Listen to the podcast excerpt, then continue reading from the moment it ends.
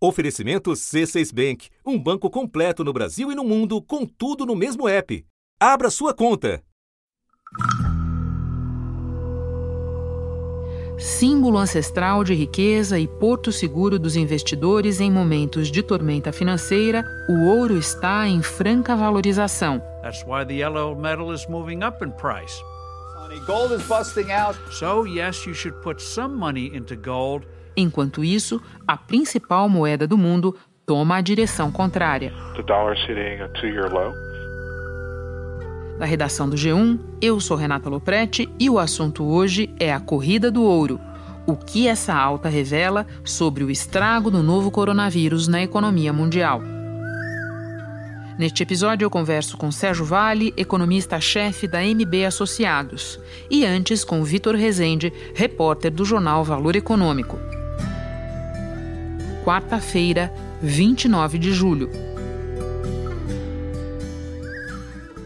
Vitor, os preços do ouro vêm batendo recordes. Você pode nos dar um breve histórico dessa alta e contar de que patamar de preços nós estamos falando? O ouro é considerado né, um, um, ativo de bastante segurança né, pelos investidores. Então, quando a gente tem um cenário de muitas incertezas né, uh, em relação à economia global, em relação uh, a questões geopolíticas, ou até mesmo né, uh, em relação aos próprios mercados financeiros, é muito comum que o ouro seja requisitado pelos investidores e que por isso os preços acabem subindo quando a gente está falando né, de uma valorização bastante expressiva do ouro, a gente vê que um, esse metal precioso né, teve um rally que começou ali em março, né, quando os mercados financeiros de todo mundo começaram a apresentar um comportamento de bastante aversão a risco. Uh, se a gente for ver no acumulado desse ano, o preço do ouro está aí valorizando cerca de 28%.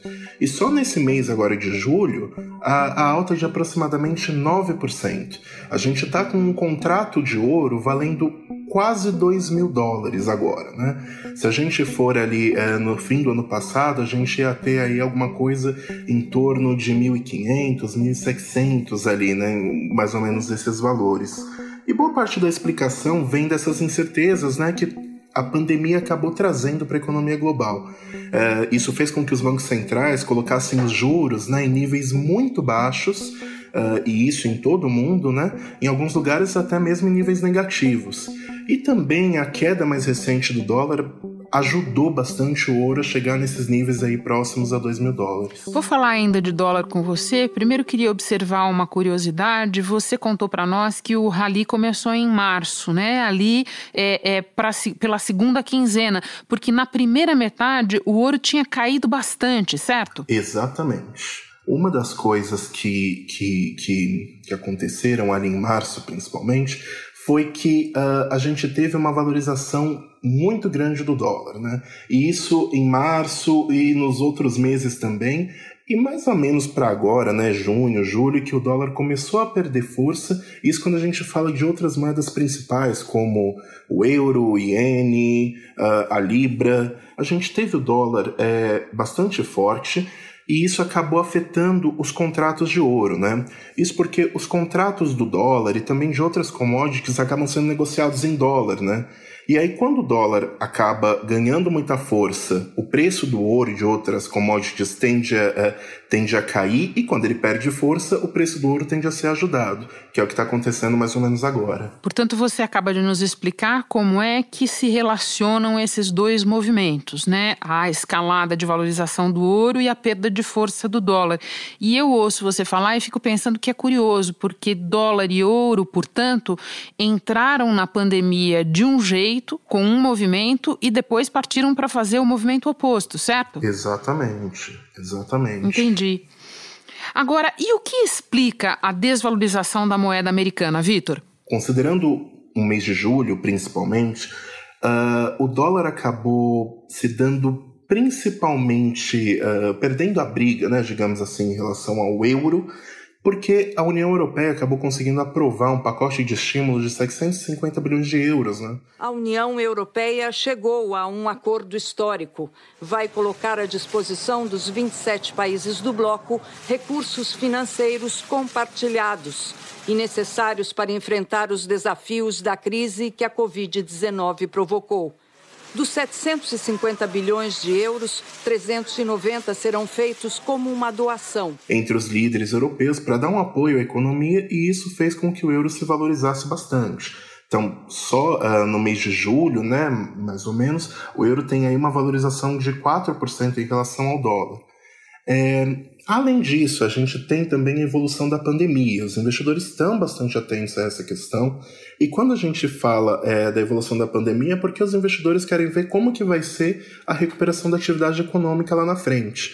Uh, no momento atual, o que a gente está vendo por alguns indicadores de confiança nos mercados financeiros e tudo mais, é que a confiança do consumidor americano, que estava vindo em uma forte recuperação, começou a perder um pouquinho de força. Quando a gente olha na Europa, principalmente ali na Alemanha, na França, a confiança tá, uh, continua em alta e não está tendo essa, essa queda, né, essa volta que está acontecendo nos Estados Unidos. É, e também não dá para esquecer é, de falar um pouquinho aí dos bancos centrais, né, que tiveram um papel fundamental uh, ah, para essa queda do dólar. Né? Quando a gente pega o Federal Reserve, né, que é o Banco Central dos Estados Unidos, ele anunciou compras muito expressivas de títulos públicos é, americanos desde o início da crise e isso começa, começou a ser precificado ali pelos mercados. Né? Os mercados começaram a ver isso, principalmente, uh, como uma injeção de dólares muito forte na economia, o que está fazendo agora com que a moeda americana perca força. E para terminar, Vitor, uma pergunta dirigida para o leigo que ouve a nossa conversa e começa a se interessar por esse assunto. O que é um contrato de ouro? Existem né, no mercado financeiro diversos contratos que são negociados no mercado futuro. Então não existem aí os contratos futuros de ouro. O ouro segue padrões internacionais de comercialização. Pode ser comprado em bolsas de valores através de corretoras ou em fundos de investimentos, em bancos, mas também como nos velhos tempos, fisicamente em barras. O que, que são é, esses contratos futuros? São contratos né, em que os investidores conseguem fazer uma aposta sobre qual vai ser o preço de algum ativo uh, no dia que esse contrato vencer. Então, tentando exemplificar, né, pegando o ouro aí, que é o nosso principal assunto. É como se uh, eu comprasse de você, Renata, uh, um quilo de ouro, mas somente no fim de agosto. Só que eu pego o contrato agora. Então, até o fim de agosto, que é quando você vai me dar esse quilo de ouro, esses preços vão uh, acabar oscilando no mercado. E aí, lá no vencimento desse contrato, você acaba me entregando o ouro e eu pago o valor que for definido pelo mercado. Vitor, eu espero que da próxima vez que a gente conversar, eu tenha um quilo de ouro, mas eu desconfio que isso não vai acontecer. de todo modo, muito obrigada pelas tuas informações todas. Bom trabalho para você. Imagina, Renata, eu que agradeço. Para você também um bom trabalho.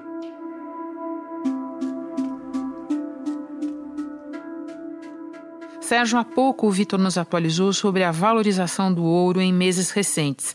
Tem gente que acha que o preço deve subir ainda mais e pode bater em algo como 2 mil dólares a onça nos próximos dias. Você pode explicar quais são os fatores que entram nessa conta? Sempre quando a gente tem uma crise econômica uh, em geral, da magnitude que a gente está passando agora, uh, os investidores vão atrás uh, de ativos que, de alguma forma, podem lhe dar mais segurança. Né?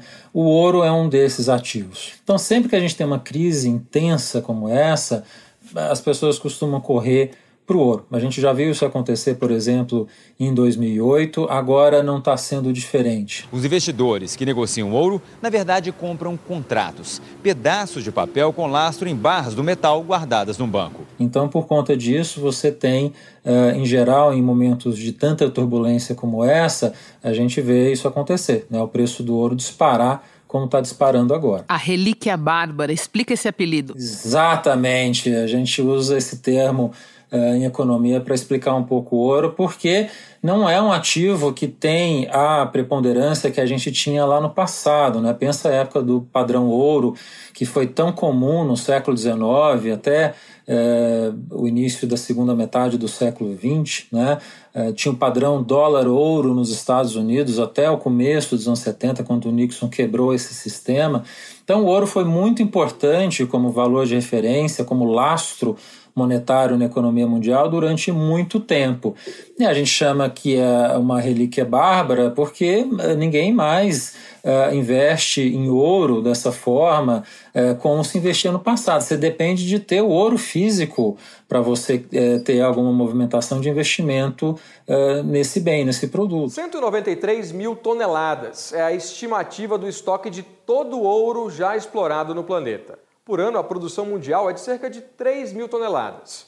Quase metade vai para a produção de joias e cerca de 20% é investimento. É, hoje, com todos os ativos é, que não dependem de nada físico, é muito mais flexível, é muito mais é mais volátil, mas ao mesmo tempo de dar certa flexibilidade que você não precisa depender de você descobrir uh, uma reserva de ouro, por exemplo. Né? Não dá para você viver dessa forma dependendo de um estoque físico e fixo, né? porque você não consegue crescer a produção de ouro na quantidade é, de demanda que a gente tem no tamanho da economia mundial. Por ser um ativo considerado mais seguro do que os outros, os analistas costumam dizer que o ouro sobe conforme a gravidade da crise.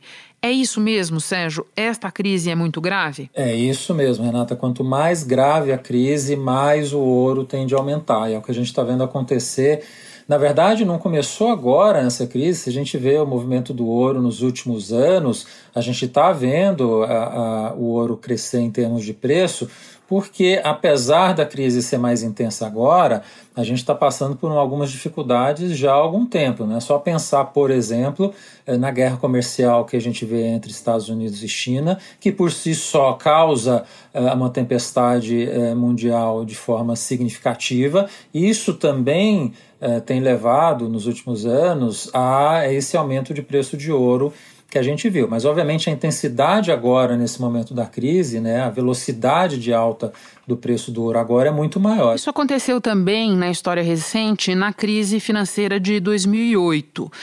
Você compararia o movimento de então e de agora de que maneira? Isso também aconteceu em 2008, mas digamos que talvez agora a crise seja um pouco mais complicada, porque em 2008, apesar de haver muita incerteza em relação a como a gente ia lidar com a crise em si, é, você sabia de onde ela vinha, era, era uma questão relacionada ao mercado financeiro, a gente usou intensamente política monetária e fiscal, mas especialmente política monetária. Isso funcionou, a economia mundial começou a recuperar logo na sequência. Agora, a gente tem uma quantidade absurda de incertezas, né, Renata? A gente tem a própria pandemia em si, que é, para sair de cena depende de ter uma vacina.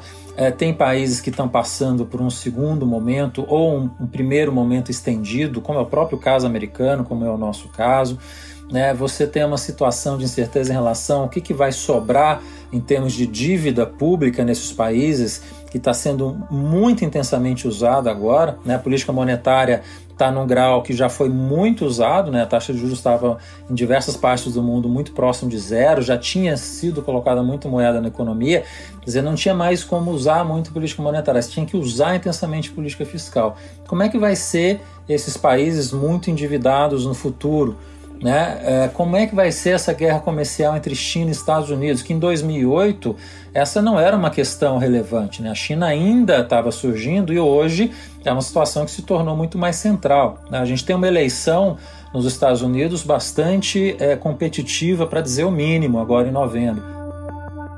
Então, quando você junta todos esses elementos é, para 2021, para 2020, o que significa para 2021?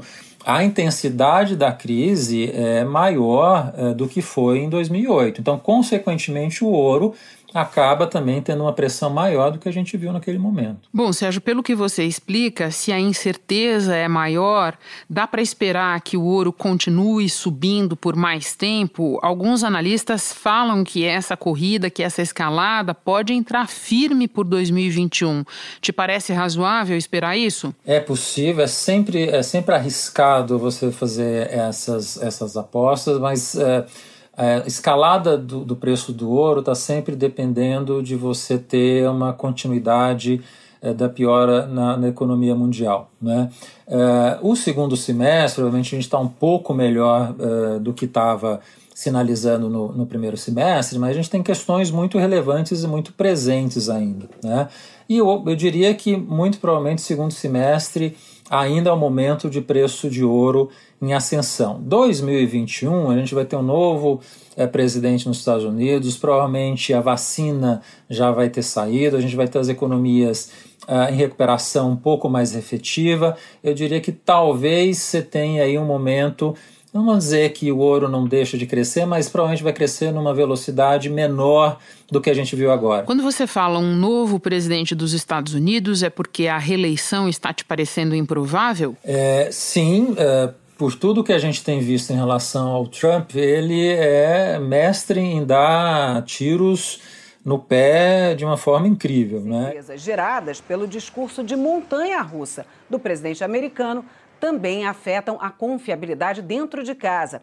Os empresários daqui acham que Trump foi longe demais na guerra comercial, tanto nas ofensivas quanto nos recuos. E esse último ano, 2020, a pandemia foi uma metralhadora no próprio pé dele, é, junto com a questão das manifestações. Né? Ele não está sendo nada hábil em lidar com isso. In the meantime, we will use federal law enforcement to vigorously charge federal crimes and support the... Obviamente, a eleição americana, é, a última a gente viu quão surpreendente foi, mas me parece, depois dessa experiência é, toda que a gente teve com Trump, a população americana e o próprio Partido Republicano já percebeu é, que tem uma derrota aí vindo pela frente. Né?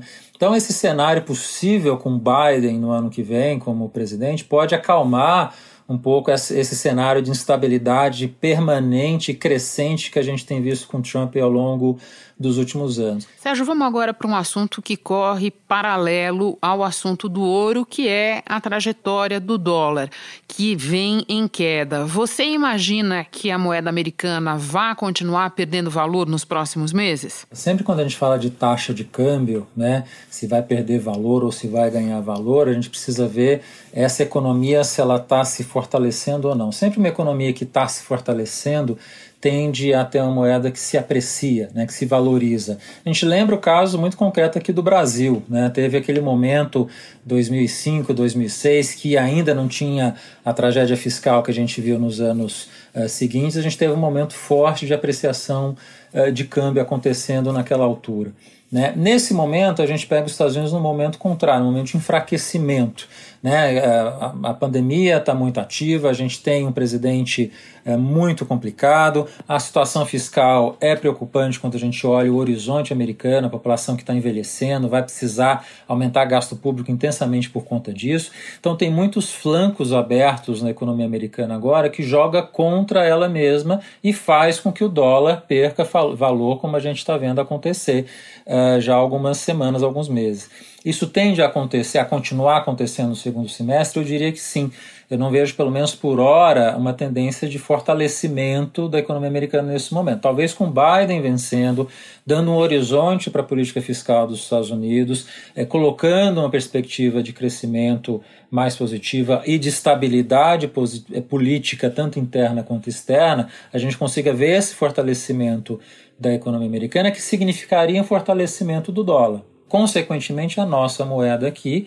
Esse é um elemento que joga a nossa moeda no sentido contrário, né, de apreciar, de caminhar aí talvez por uns cinco reais por dólar, é, que é o que estava caminhando aí nas últimas, nos últimos dias. Eu vou te fazer uma pergunta de Brasil, mas antes eu quero aproveitar que você foi para o longo prazo e seguir por esse terreno para pedir a tua arbitragem na seguinte questão.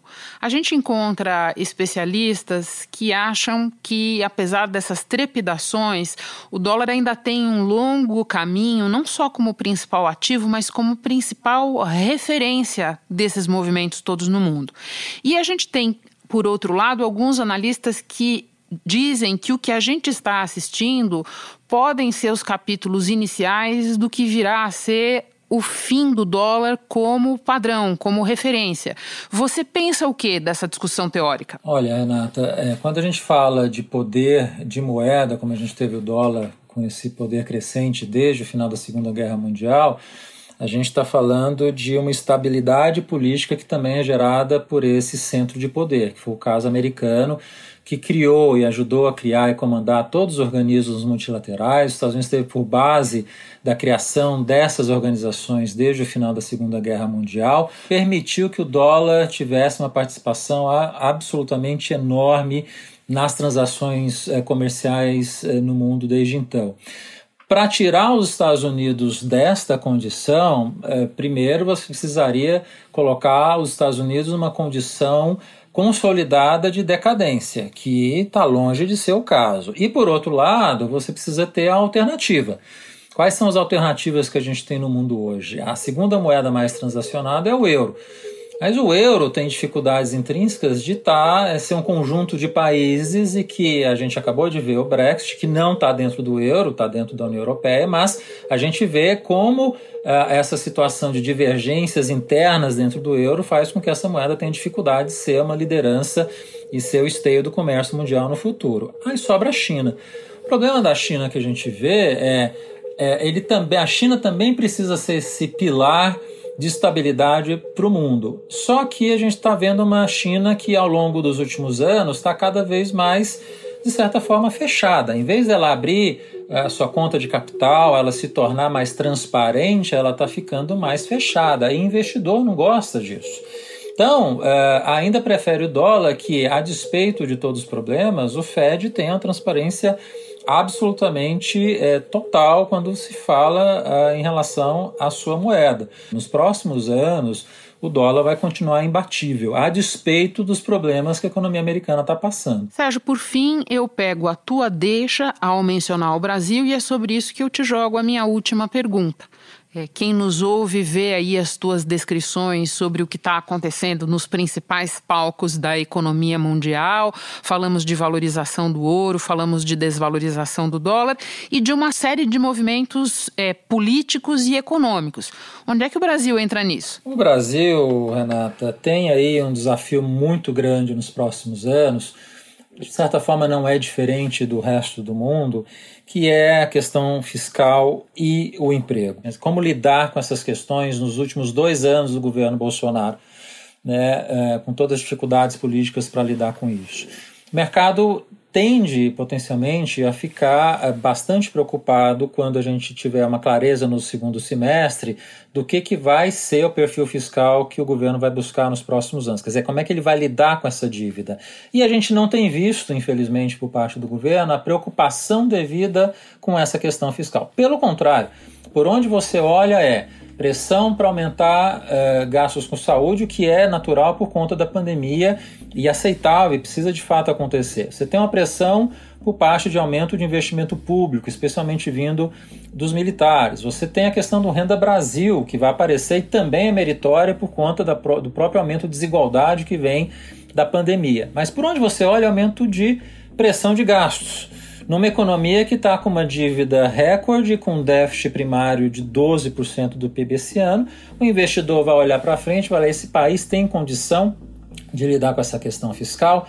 Talvez não. não. Quer dizer, não há sinais, pelo menos por hora, por parte do governo, de que de fato ele consiga. Sendo isso verdade, a tendência é a gente vê a nossa taxa de câmbio ainda pressionada. A gente vê um cenário de pressão para câmbio. Quer dizer, eu acho difícil a gente ver aquele câmbio voltar para os R$ reais por dólar que a gente estava ah, ano passado em alguns momentos, por exemplo. Né? A tendência, me parece, é ver esse dólar pressionado, talvez ficando acima de 5, por conta destas questões ainda muito presentes, difíceis de serem lidadas e que a gente não está vendo o governo fazer o devido esforço para lidar com elas no futuro. Sérgio, muito obrigada pela conversa, pelos esclarecimentos. Bom trabalho para você aí. Obrigado, Renato. Foi um prazer falar com você. O volume de compras online aumentou na pandemia e, com ele, a utilidade de lembretes para não cair em golpes. Alguns deles.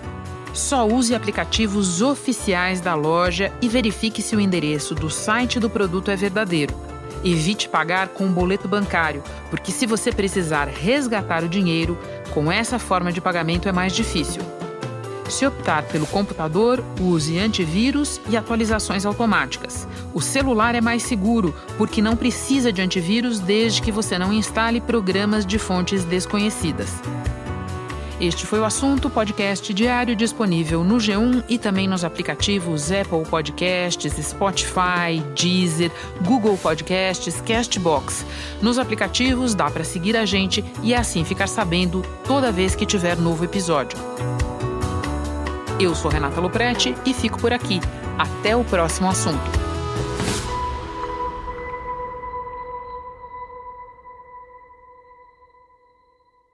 Você no topo da experiência financeira que um banco pode oferecer.